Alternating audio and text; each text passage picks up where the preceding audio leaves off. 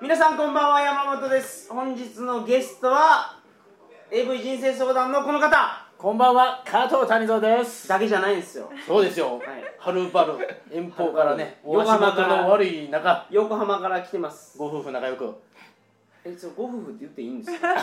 いいでしょう。まあまいあいでしょう。かいいですねはい、はいじゃああの自己紹介よろしくお願いしますはい、旅バイクから参りました、ラットと申しイまェイす。そして、はい、女子バイクから来ましたようこです。あようこさんいいよ。これもうご夫婦やということはもうあのみんな知ってる話なんですまあ、なんとなく空気で。いえやー、そうなんですか 言うたらいかんかったないや、全然全然。 あのね、旅バイクつながりで、はいそのリスナーさんと僕が、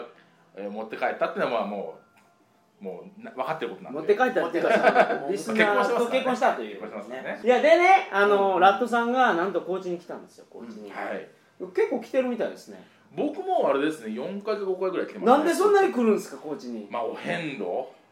遍路です、基本。うん。え、そのハンコ集めてるんですか。集めてますね。ここに今。ちょっあと御朱印帳があります。いやすごいすうごい。わ、すげえ。はいはいある程はい度真っ赤にはいはい。なってますけど、もう5回ぐらい重ね印ってやつですよはね、いはいはいす。重ね印って同じところ行ったら、そうそこに重ねていくんですか。最初1回目は筆で書いてくれるんですけども、はい。えースタンプはもうそんな 2, 週目3週目になるとまああのな何々字とかは書かずに上からハンコをどんどん押していくっていうスタイルなんです一ねつのお帳面をずっと使うっていそうことそうなんでですね。本当に違うと思いますよ。えいや、そうえいやそ違ううってそう僕ねうんうん上野さん回ったことあるんですよ、うん車でですけど、はいで1回回るでしょ、うんうん88箇所回ったら和歌山のお親父。小高野山さんね。高野山に納めるんですよ、うんじゃあ、うんうん、続きを渡されるんですあそれは初めて聞くな2巻目があるんですよはい、はい、でそれ3回やらんといかんのですって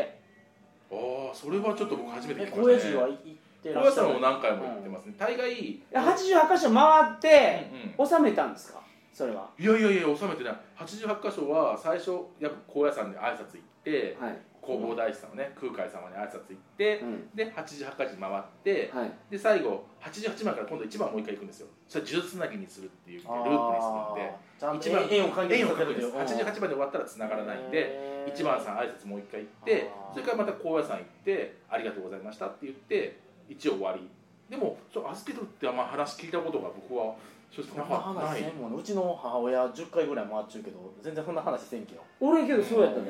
ほんまに誰に預けたんですか一体 別の人それなんか騙されてません。えそれ何週も何週も同じやつにつくのうちね掛け軸があってあおうちもあるある掛け軸にどんどんついていはいっはいてそれが一つの巻物にねそうそうそれが3つありますよだからあー3周したからあーでそそうそうれが高野山に行ってやったらうん1周じゃ足りんからへー3回行けとうんあ、そうですか。あんまりね、そういう話は聞いたことが。でその高野山の中になんかいろうんうんいろいろいるのかな まあ、あの。あの私は一周派みいたいな私はあの預かる派みたいな何回も押す派みたいなあーうん全然そんな話せんけどわかんないいやこいやそそうなったらちょっと調べてみると気になりますねうな。うん、それちょっと初めて僕も聞いたんで、ちょっと調べてみたいですね。はいでも88箇所完全に回ってるんですね回ってます。もう四周回って、今五周目ですね。すごいねはいそれそれそれすみませんどこがゴールなんですかそれは、もうあれですよ、ゴールはない、人生や変動。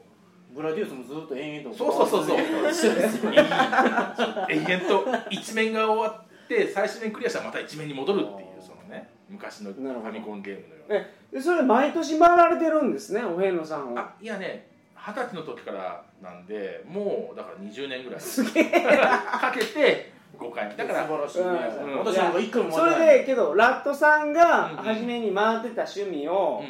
その奥さんも回られるようになったんでしょ一緒んにそうです素晴らしいじゃな素晴らしでいすか今すごいですよあの何夫婦でねあの声を合わせながらあの木魚叩きながら般若心経唱えてますから2人で万事財みたいなそれですそれですはいはいはいはい二人でやってますよけどね共通の趣味持たれてそれをやってらっしゃるっていうのはすごい素晴らしいいやこことれです多よ分ね共通の趣味はバイクで走ることなん ですよ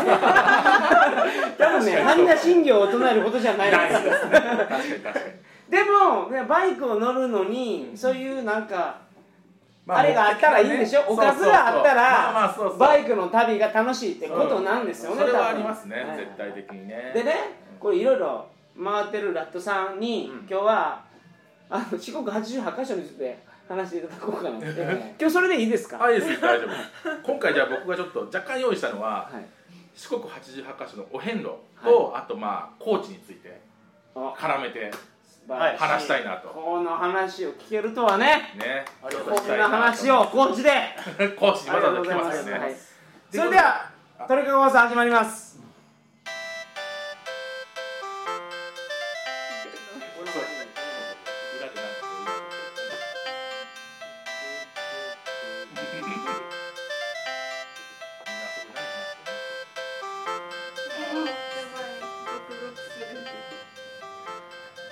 改めましてこんばんは鳥かご放送第440回をお送りします番組に関するお問い合わせは info.tkago.net info.tkago.net までよろしくお願いしますはいご夫婦で四国を回られてるラットさんはい 僕は横浜に住んでるラットさんがバイクで高知に来てる時に高知までバイクで来たんかいと、思ってたらなんと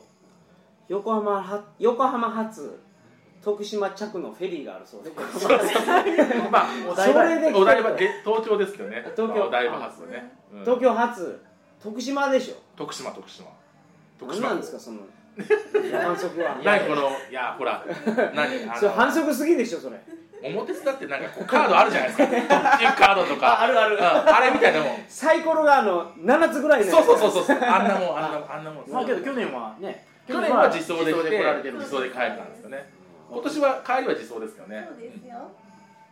ラットさんは大丈夫なんですかあのそのな何時間も毎日毎日乗ってああ正直ねそろそろもう嫌になってます腰がバイク乗るのが腰は大丈夫ですか僕はね大丈夫なんですよよようこさんねヨコさんがねちょっとちょっ今と言うていかいれてやるでねもそう何よりも大変なのが2人で走るときにペース俺は大丈夫やけどこいつ大丈夫かなっていう気のああ使いはいがはいはいはい結構しんどくなったりしません大体先行なんですよ今日ほらあのそう僕今日秋駅でお会いしたんですけど、うんその後あのうどん屋さんをおすすめしてですね、まあそこ秋行駅っかてれるにいうのはその高知の手前ってこと秋です市ねですよね、はい岩崎弥太郎の生まれたとこですね阪神タイガースが昔キャンプやってるそうそうそうえ今やってないの今2軍しか来てないんですよあそうなん沖だ縄行きましあんなに電車まであんなに乗ってるのにねでそこからねうどん屋さん行かれるのに、えーララットさんが前行ってうんで後ろにね陽子さんがついていかれてたんで、まあちゃんとけど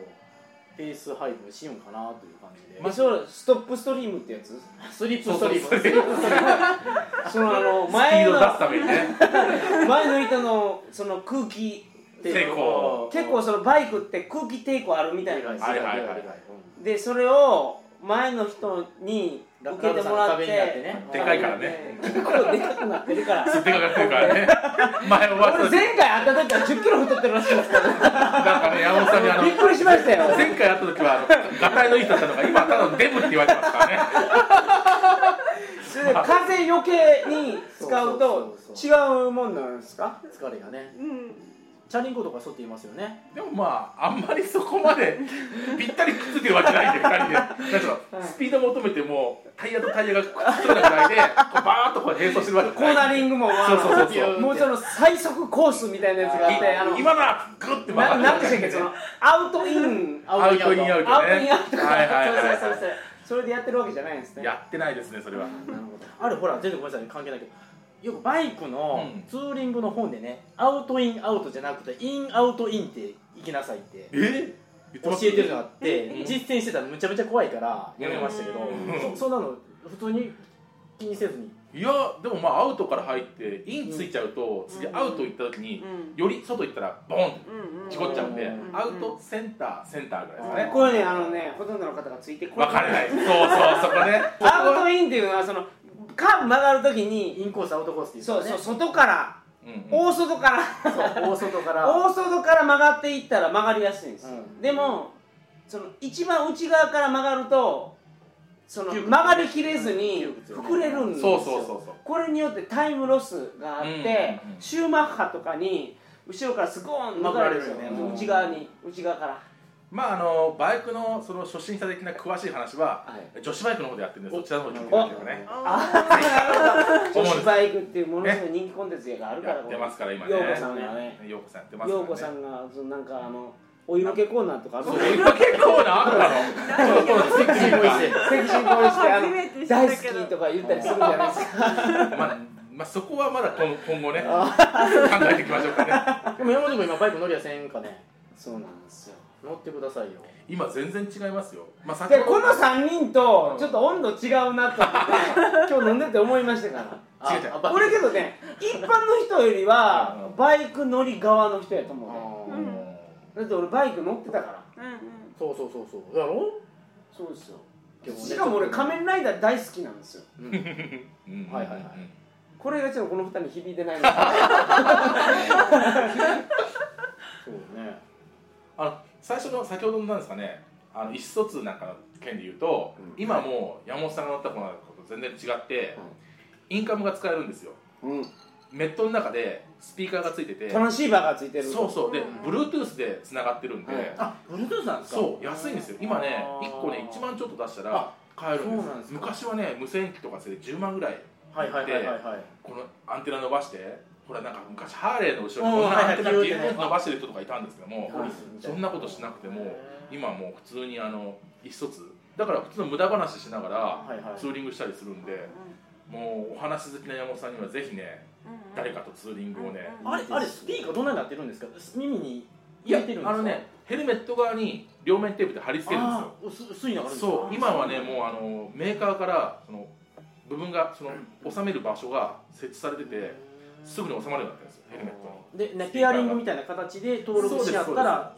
最大ないくつまでいえいあのいメーカーとかその機種によってうんいいやつはいっぱいつながるんですけどあも、はいはいまあ今私たちは2人だけなんで2人だけでいいねっつってまあ1万ちょっとであーえそれは2人でも愛してるよそうそうそうそうそう陽子好きだよそうそうも陽子のここが可愛いねとか言いながら走ってるわけでうすよまあ後ろからあのミラーみたいな今あれなんですよね白装束のライダーが見えるだけなんですけどね今ね ほとんどまねあそんな感じなんですけどねなるほどいいっすよねいいっすねもう今私県境を越えてないん でいい自分の BM がね BM 乗ってるんですけどあのそう結今局乗ってるバイク高知で高知県が出てない県を出てないとそうなんですよそんなのはバイク乗りと言わないですそうよいやいやそうなんですよねもう全然乗れてないだからに山本君の2台思うんですよ大型乗りましょうよ大型免許大型バイクの免許いらん行きましょうなんでなんで重いもん重い重い重いいやいやいやそのね皆さんバイク乗ってる方はご存知でしょうけど、うん取り回しがねあもうほんまねあの命取るか取られるかのチキンレースそんなにまあわかるよわわかるよわかあるいやー僕体でかいからいなやそう女の子とかは分かると思うんですけどうんいやようそんなん乗るなと思うんですよ、じゃあうん大好きじゃないとあれ乗らないと思うんですよだってちょっとでも失敗したらよっしゃうんガヤーンっていくやんかほんでバックミラーパキン折れるよ割れる割れる割れるでしょ割れます割れます今回立ちこげ1回だけですそのレバー曲げられたの一回だけです立ちこぎって何あのほほぼほぼ速度ゼロでうんカシャってほらとそれこそ取り回しの時にあようこさんこけましたねっていうのをもうそ放うそう送そうの中でこのもうおおっっししゃゃらられれてツイッターで上げられたんでうねんうんうんなるほどですです立ちこけはけどねバイク乗りの宿命でしょまあしょうがないですね、うんやったでしょやってないあ れな何乗れたって言いましたっけスパースパスだパーだーだかか、ううんんなかったあったよそらあコンビニで普通に前ついてる時にカチャーンってこかしたことがあるよあ僕もあるなそれちょっと恥ずかしい最初にリッター乗った1300乗った時に3速ぐらいでもいけるよと思ったらガーンですあのでも俺演奏して俺ガー俺ンごめんなさい1300の話で俺250の話してるんですからしかもスパーだってもうごっつ軽いバイクの話してる軽いのがいいよいやいや軽いっていうかそそれでも倒れるじゃないですか、バイクもちろん倒れるもんよね二輪やからそれやろいやちょっとでも失敗したら倒れるやんか、うんまあまあね、それが250以上になったらもうリカバリー完全にできないんですよまあもう踏ん張れんよあー踏ん張れないでしょだから認めないしそういうのうん 今まで乗りよったのに乗りをでだからそれは頑張ったら持ち直せるようにせえよと思うんですよ僕メーカーその馬力は馬力は知らんで 1000cc あるか知らんでうんでも割り切らない排気量ね排気量排気量戦士時あってもええでうんあってもええけど倒れそうになった時に成人大生が踏ん張ったら元に戻せる軽さにせ軽えさで仕上げろよと思うんですようんまあま実際ありますけどねあうんまあ軽いのあるけどもでもまないやろそこまでないあ谷蔵先生のバイクは取りすごく重いと思ういやバイク乗りの方ねこれ当たり前やと思っててなんかその重たいのをはいはいなんかこう取り回すのがうんかっこええみたいなのまあねねまあまそあれ浮かれた思想でいるからそうなんですよそうでそうじゃないです 全国のバイク乗り全員いやバイいクやええよ俺別にそうやからそうじゃなくてうんもう、まあ、女子供でもうまく操れる 1000cc がええやんかでもねやっぱりそのじゃじゃ馬を操るのが快感なんででしょそれがだからいかれた思想なんやからまあでも僕なんかは前7班とか 1000cc 乗ってて今250の軽いやつに戻したんでまあその気持ちはすごくわかるんですようんねでしょうんだからそのねテクノロジーが進んでいったらそういう時代来ると思うんですよ、うんうんすごいその車体重量軽いのに排気量排気、うん排気量は、あの8000あるみたいな どこみたい飛んなでくやるつか多分出てくるんですよが はいはい出てきたりするんですよテクノロジー進んだらねあー8000ありますよ軽いよ8000あるよでもこけても大丈夫みたいなやつがうん将来出たら多分出てくるんですよけどだいぶ軽くなったし昔から言うたら軽くはなってます全然重いよまだむちゃむちゃ重いよだってだって俺こけたら途中でもう無理やん無理無理あー SR でもあれはね無理無理無理でしょうんじ無ゃ理無あ理そこが俺ちょっとバイクもっと頑張れっていうところなんですよあーまあねバイバイクの話はここまで、はいあのちょっとあのじゃあ四国の観光地ですか、はい88箇所回って気づいたことをちょっと教えてほしいんですけどそうですねまずね僕からまあ高知にお住まいのお二人におは聞きしたいのはいなるほど白装束の人が街を歩いてて違和感感じますか感じよね感じないですね感じないですよそれねで日常茶飯事です日ね常生活の中ですよねこれがあ行われてない四国だけなんですよあまあそうか四国以外のところでもし白装束着てたらみんな振り返ります基本的にパナウェーブ研究所かともう本当に何の宗教ですかうと、んね、今回ね陽子さんねあのジャケットの上から白装束着て、はいはいあの荷物の後ろに付け傘あうんの麦わらの傘をね、うん乗せて走ってますけれどもコスプレバイクやねそう、うんコスプレバイク、うん完全コスプレですもん、うんはいでも誰も不思議に思わない、うんそれが四国のすごいとあこあお四国参りしよんやろ、うんねうんで今日も飯食ってても「うんあお遍路さんですか?」って声かけられる程度、うんね、うんそういう文化がまずあるところが四国ですよということをまずこう全国のねうん今聞いてらっしゃる方にお伝えした上でそんなにそれすごいことなんですかいや いやよくわかんないですけど僕ら当たり前になっちゃう普や通やんいやいやいや今今聞いてる人がだって今日ね門前とはいえコンビニ入ったら白装束が3人いたんですよそんなことありえないですよあるあるないないないないないないそんなんあるでないよようあるでそんなんようないですそんなことはまずないです、うん、それがまず四国だよっていうことをお伝えした上であのーこの四国でまあそうですね土佐の国ははい昔でいうとこの土佐ですねはいどういう位置づけだったのかほうほうということをまあちょっとここでお話したいかなと思うんですけども基本的に土佐は、えー、88か寺のその中でも鬼の 国鬼国って呼ばれてます基本的にえそんなんあるんすか鬼と姫と花と沖縄みたいな感じいやいや、あのね、基本的にはい88か寺全部ぐるっと回るんですけども、これをこう、まあ、策定したというか、このなんですかね、遍路を整理した人っていうのはいが、江戸時代の前期に新年さんという方がガイドマップを作ったんですよ。えちょっとそれ空海じゃないんですかそれ空空海さんを、弘法大師じゃないんですかもともとは弘法大師が弘法大師が作ったんで修すよね行したところなんですけどもはいはいはい、それをあのいわゆるルルブみたいなのを作ったんですよ。88か寺ってどこかみんな分かんなかったしルートも分かんなかったのを道はここですでシルベイ石ってこう石を作って案内図を作って道しるべを作って整理したのが江戸時代の初期の信念さんって方なんですよ、新年はいで、まあ、それが江戸時代の、まあ、初期に、えー印刷印刷というか、まあ、あの本が出てですねずっともうそれがえなんだろう、えー明治の初期までずっと増産され造反されたらしいんですよね、うんはいでそれをみんな、あのーなんですかね道しるべにして回ったんですけども、実はですね高知は、えーその高知の国の政策として土佐の国の政策として、お遍路さんを入れなかったんですああそうねはい、でなんで入れなかったかというとまああのいわゆるお遍路さんってそのいろんなところ各地から、まあ、ちょっとこうなんですかねこう省かれた人たちがうん最後の生きる場所として四国お遍路を一生の仕事としてぐるぐる回ってらっしゃったっおなるほどていうのもありますん例えばですけども雷病の方あとかはもう村では入れない来業ってあ何らハンセン病来ハンセン病です完全病えあのハンセン顔病がこうビューッとこうちょっとただれたりとかうんするまあのベンハー見んかった見てないウィーっていうハンセン病 あそれはそれは失礼ラリアットであの決めるやつじゃないですじゃなく、まああのちょっとね、ハンセン病っていうのはあのその感染力はすうんすごい低いんですけども、あの顔とかがすごく見にくくなるんですよ。 でお化けみたいな顔になっちゃって、まあ言い方悪いんですけども、そういう人たちはもうあの結局移るって言われて村から入れなかったの。でそういう人たちはしょうがないんで、まあいる場所を求めて四国の88カ所をおお遍路を回るんですね。で、まああの次の現世ではもう救われないですけども来世の、あえー幸せを願ってあの回られるんですでそれでもう死んでいくんですけどもそういう方でもあの高知には入れなかったんですなぜかというとその高知ってあったかいんですよね年間通してそうですねはいあったかいですうんはい日本で多分降雪量がないのは高知と徳島あー あれ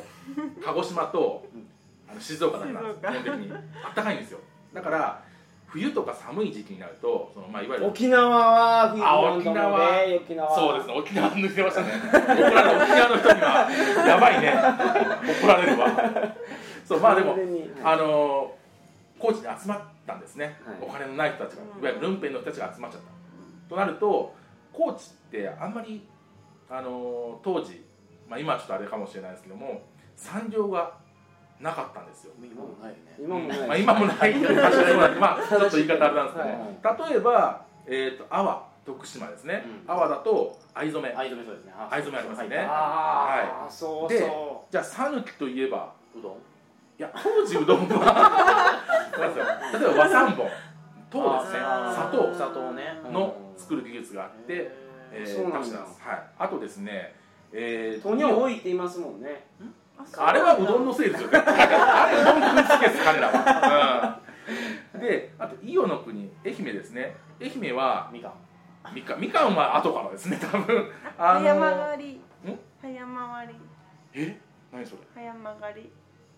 あイオの早曲がり そそれは今か出すのキュッと曲がれてるあの陽子さんも去年行きましたけども、えー、内子のといえばちこ内子といえばご存知ですか片栗粉おそばおそばそばだよ片栗粉のこと内子といえば、えー、和ろうそくろうそく作ってるんですねあそこ手でこうやってなんか伸ばしながら作るろうそく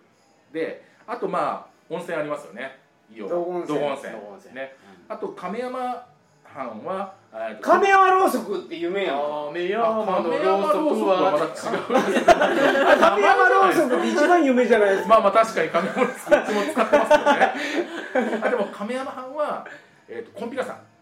あったんです、なんであー他は、まあ、何が言いたいかというと高知土佐以外の国は、えー他他のの産産業とかねがあったんあですとよ、かそういう観光スポットとかがね高知は、えー、とまあ言い方あれなんですけどもほとんど山なんですよねそうなんで8割ぐらい山なんですよで平地がないす確かに今でもそうですか今でもそうそれは変わだらないからね土地高いんですよあー松山駅そうですよね前から5分の土地と高知駅前から5分の土地ってはい土地代が3倍4倍するんですよあ高知高いんです松山松山高知の方松山安いんでね松山のやへつーいやでも高知が高いんですよでっていうのがおっしゃる通り平地が少ないからそうそう土地代が異様にだ高いんかでらす四国の半分は高知やけどそのうちのおしゃれに8割が山っていうね山そう山さらに今今ででこもそね山 本山本さんえそこ書いてあるんですか今でこそ高速道路があって高知来やすいんですけども、まあ、当時高速道路なんかないですからなかったですようん僕もゲロ吐きましたようだようだねあの もし木白を黒山脈超えるのにそうですね木を切ってもあの外に出せないんですね売れない販路がないあーってことで、えー、とお金がないでお金がなかったら結局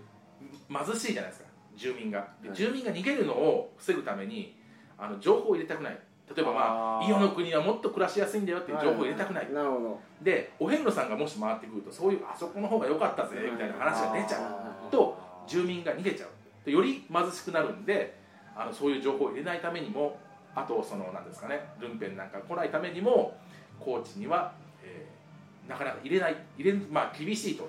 本当にあの宗教家の人うんなんかは一部入れて、えー道とか宿とか日程とかも全部決めさせて回したらしいんです耳よ元の確かな人そうですそうをですだだだか今らでねいう共産主義みたいなまあ感じそうですのねうんね昔のあのー島送りの土地やったんですよそうねそうですね京都の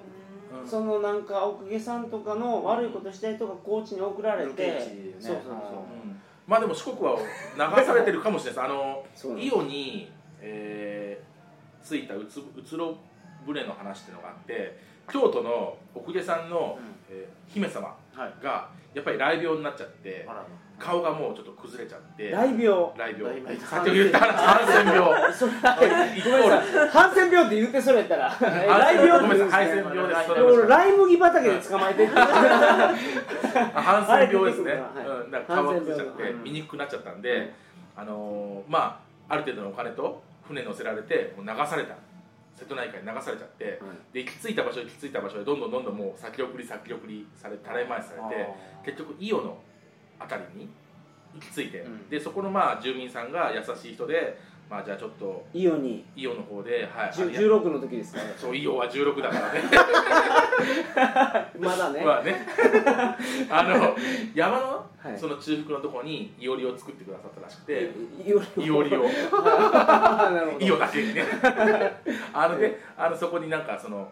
あのお姫様は住んだとであのお礼を感じて法華経を石につあのずっと書いて、えー、と一生を過ごしたっていうそのお経を書いたお経とかが全部残ってるらしいんですけどもだからやっぱり流されたら四国来るんですね多分そうなんですよ四国はもまうあそういう確実されてますからねまあそうですね完全にうん辛いところやったんやおかしいけどほら中村に木の連れ行きとかがね結構あ派遣あるは派遣されてましたよはいはいねはいそうですあのこれもちょっとあれですけども高知のお遍路という意味では、えー、と国分寺はいはい、多分ご存知だと思いますけど土佐の国南分寺国市ですからうちからチャリで15分ぐらいお10分かなかなりあの選択範囲がし狭まったや感ばじいねチャレンジの勝負に来る番です相当近いですよねあの紀野貫之が、えー派遣されまして国士ですよねそうです国士です昔はあそこだ国分寺っていうのがあの町の中心だったんですよね、もっとえ今よりも大きかったんですけどもあれは、えああこがそうそうそうそうあこがです かまあねあん国今まは分寺けどちょっと前に移りましたよねあの10年ぐらい前に場所を変わりましたよねえそういやいや10年前お遍路来た時から一緒一緒ですよ本当一緒変わってないです変わってないですカフェがあってほらコットンタイムっていうカフェがあってねあったでしょ目の前にですか、うんあったかなこの絵のそうそう巨峰園のところそうそうそうそう巨峰園のところですそうそうそうそうそう今日行きましたから巨峰園っていうあのプールがあるんですよああったねなんかプールね、ジェットスライダーがあのそうジャジャンボスライダーやろジャンボスライダージャンボスラあイの入ったあのプールみたいなところうかんなちびっこプールもあるよってねはいすいませまあ、ん気のつらいといえば、えー、なんでしょうか、出てきますでしょうか。土佐日記ですおそう、土佐日記です。うん土佐日記っていうのも書きまして、あれは、土佐日記は、あの、気のつらいきが、あの、あそこの国分寺で、えー、国司をしてた時に、娘を亡くしたんですね。あららうんで、そのさん悲しい話を、自分が、まあ、えーまあ、文学にこうあの、はい書き連ねるんですけども、えー一人称を女性として書いてるんあでーすそうですねそうですね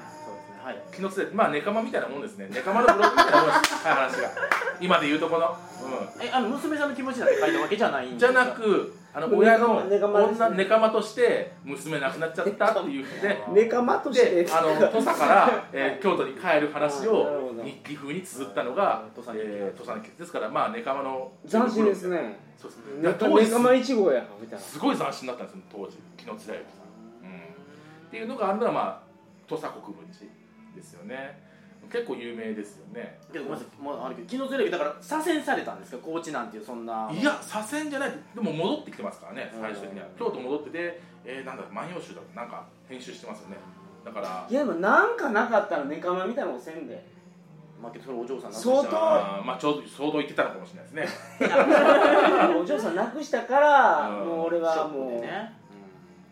性別変えようみたいな性別変えようみたいなうんなんかねななんでそうなったのかは分かんないですけどねなんで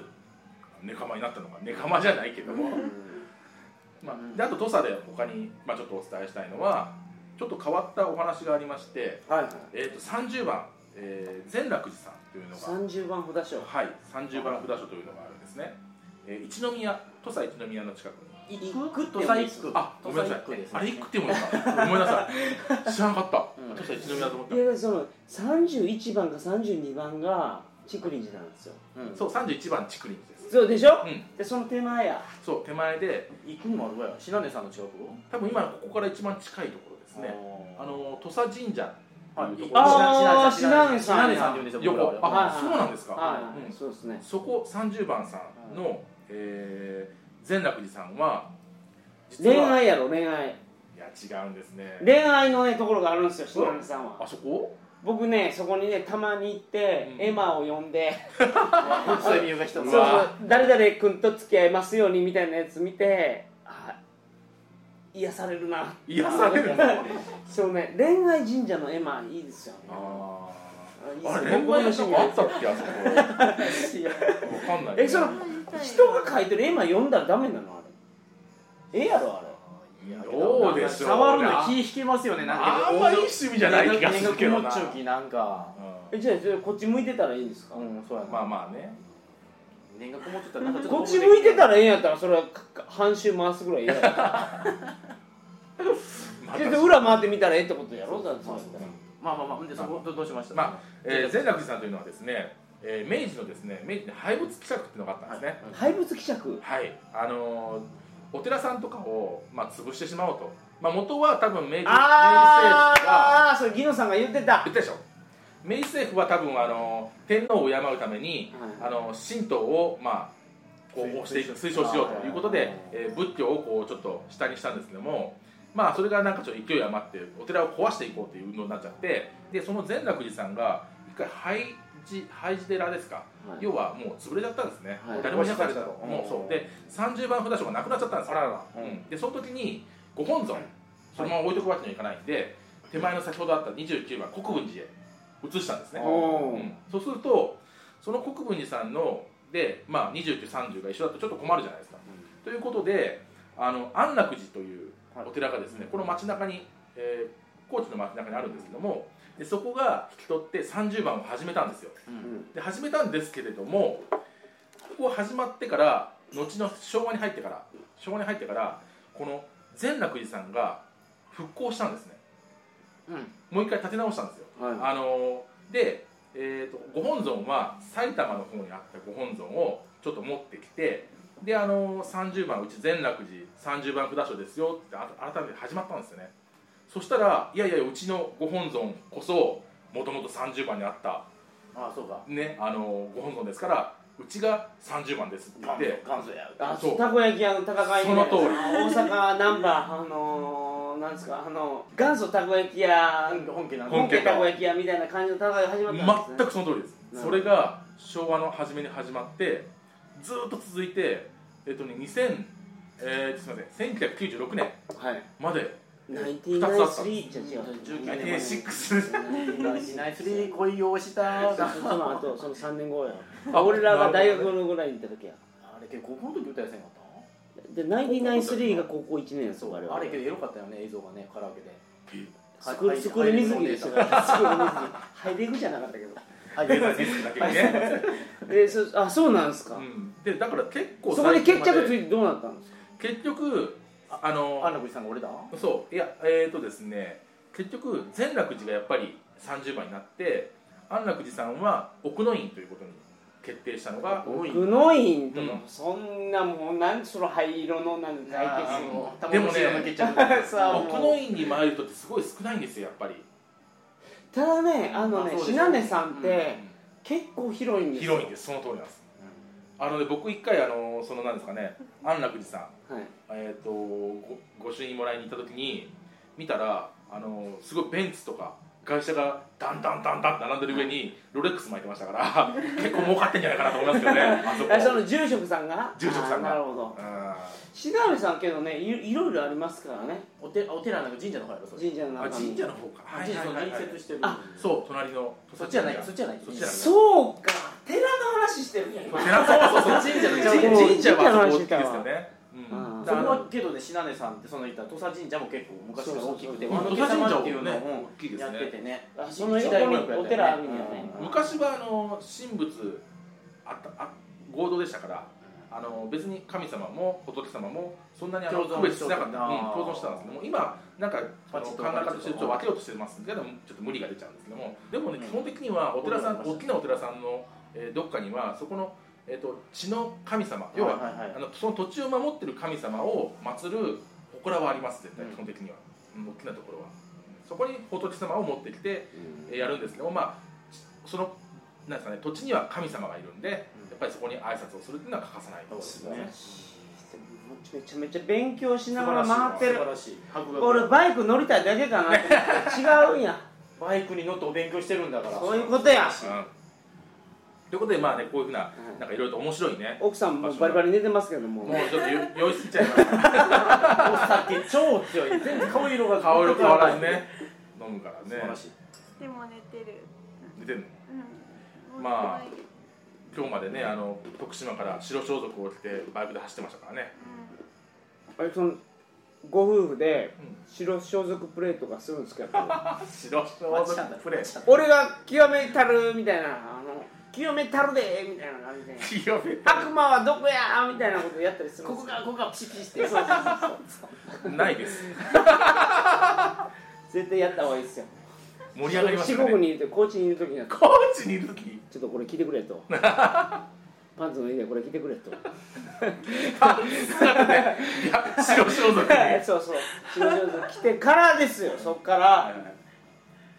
裸エプロンならの裸白装原田が白装束でだからだからハットさんが悪魔の役やろうねだからねあれですか、あの白装束、バーンルルシファールシファーでルシフルシファァーールシファーまあねいろいろとありますけど、はい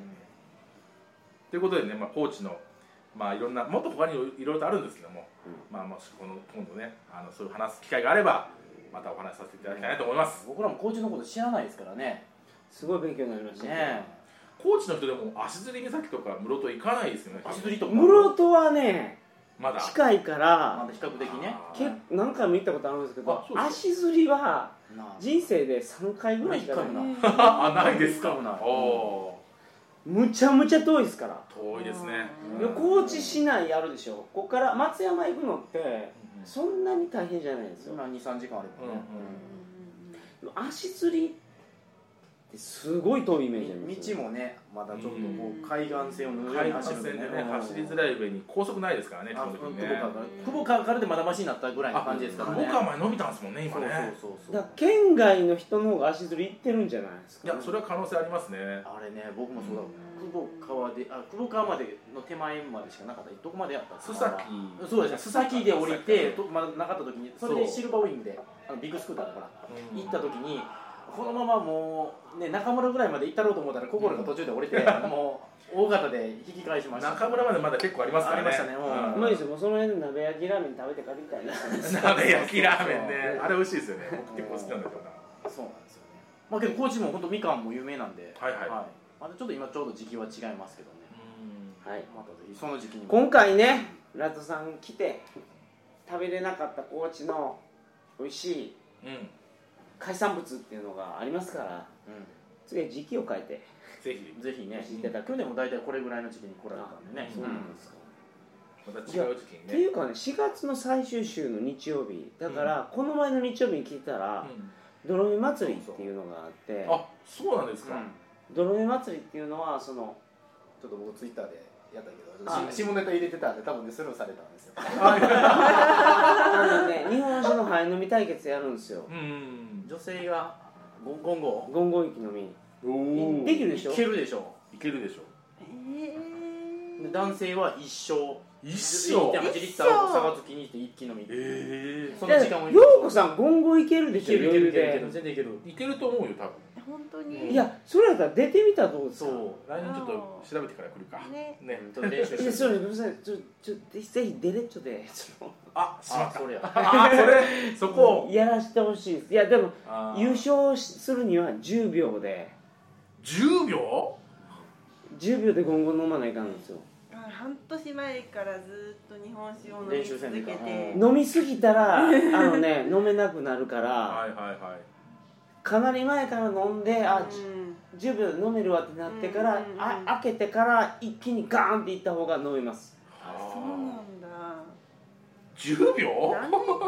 画だあよ水で薄めてませんから本当に本当の日本酒らしい僕も前水で薄いめやてでるもって聞いたこんなに違う今って言います日ねお会いしてのずっと飲みますけパカパどでしょうねかなり飲みますからいけると思いますよ 私が尺尺してたけど疲れてやめましたからあーどうですかいやでも私最近いなんだろう1年以内に15ぐらい飲んで潰れたんで多分ダメかな 10- 15? 15だよねあれ15ぐらい15もあった15つまり一生一生だよまあ一生瓶だよそんなあじゃあ7号かな10秒だよ無理だよそんな今頃かよいけるでしょいけるこれいけるいけるじゃあ素じゃあ質僕があがる僕僕僕が鍛えます からあの山本虎の穴 やばいやばいやばい変なとこいろいろんなことされてたから解決されちゃうこれはいいですねちょっとしばらくお預かりしていやお預かりお預かりそれやばいから わかりましたはいラットさんありがとうございますありがとうございますあのちょっと今日話してたんですけど、なんかあのラットさんとねなんかイベントやりたいなっていうのがあるのおーぜひぜひで、やりましまょあう、旅つながりですからね基本的にはねそうそうそうキャンプいいなと思うんですけうどんうんうんキャンちプょっだとけどね浜松ねうんちょっと遠いんですよあ浜松ねす高知から行くとすごい遠いんですよのちょっと中途半端ですかねあの高知から行くと東京行って戻るみたいな感じになるんでああまあまあ確かに確かにでしょ伊丹から行くかどっちかやもんねだいぶね伊丹から浜松行ったら結構遠いからね行く人おるけど中に中に行く人おるけどねまあままあいいろいろ相談しますからそうですねよろしくお願いしますねこれはもう気をつけてお帰りくださいあありがとうございますはあそうバイクで帰るんですもんねあ買いますはい素晴らしい気をつけてくださいあのインカムでうん愛の言葉を支えることでうん夫婦はねあえすみませんそんな感じじゃないですかお二人 は大概ねあのねあの車遅いねとかね愚痴ってますよだからこそだからこそじゃあ今回帰る間にうんどっちが先に「ごめん俺ちょっと今まで言うたことなかったけど、うんお前のこと好きやで」 みたいなことをどっちかが言うっていうのいいじゃないですか。ようこさん愛してますよいやそれをインカムであの耳元に使って疲れてる時にああ言うっていうのをあびっくりすると思いますよどっちかが急に言ったら。ーなるほどで言われたこと想像してくださいいきなり言われたらどう思いますえでもうち意外とささやいてるかもうん結構言ってますごちそようさまねでした結構ねじゃあラブラブだもんねけどご夫婦やってもやっぱちょっと疲れてきたらあーとかっていうのないんですかああるありますよあるあるありそますよれはああるりますよそれはそういう時にこそあそうですねそこは重要かもしれないいやもういやもう愛の言葉言ってるんだもっとちょっともう一段階いきましょおういやらしいこといきましょう来たよこ れ真骨頂来たよいやらしいことじゃないですけどいやすいませんあのちょっと僕本気出すとちょっとあのねけどまあバイク乗り独り言多いですからね、あーみんなねネットの中で歌ってたり歌とか歌ね歌いますね、うん歌歌えたでしょ盗んだとか歌うんだよ歌ってました誰にも縛られて「VVV ビクトリー」ってわか年代がバレるよりましたじゃああのまあ愛の言葉をささやきつつ書いていただくということでね事故ないですからね道場無事で、はいありがとうございましたありがとうございましたはいそれでは皆さんおやすみなさいませさよごめなんならさいさよなら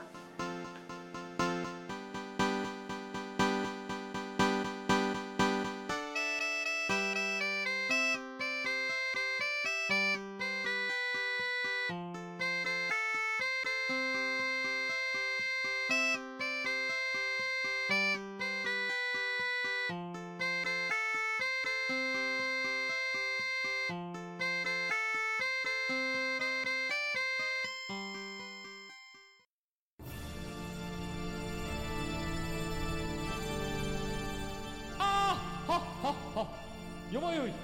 カレー好き悩みを申すがよいあ松尾も総帥様何を求めればよいのか私は分からないのです私はもっと刺激が欲しいんですでは助けようそれは毎週金曜日深夜更新サバラジュを聞くがよいははーははビックビックじゃぞ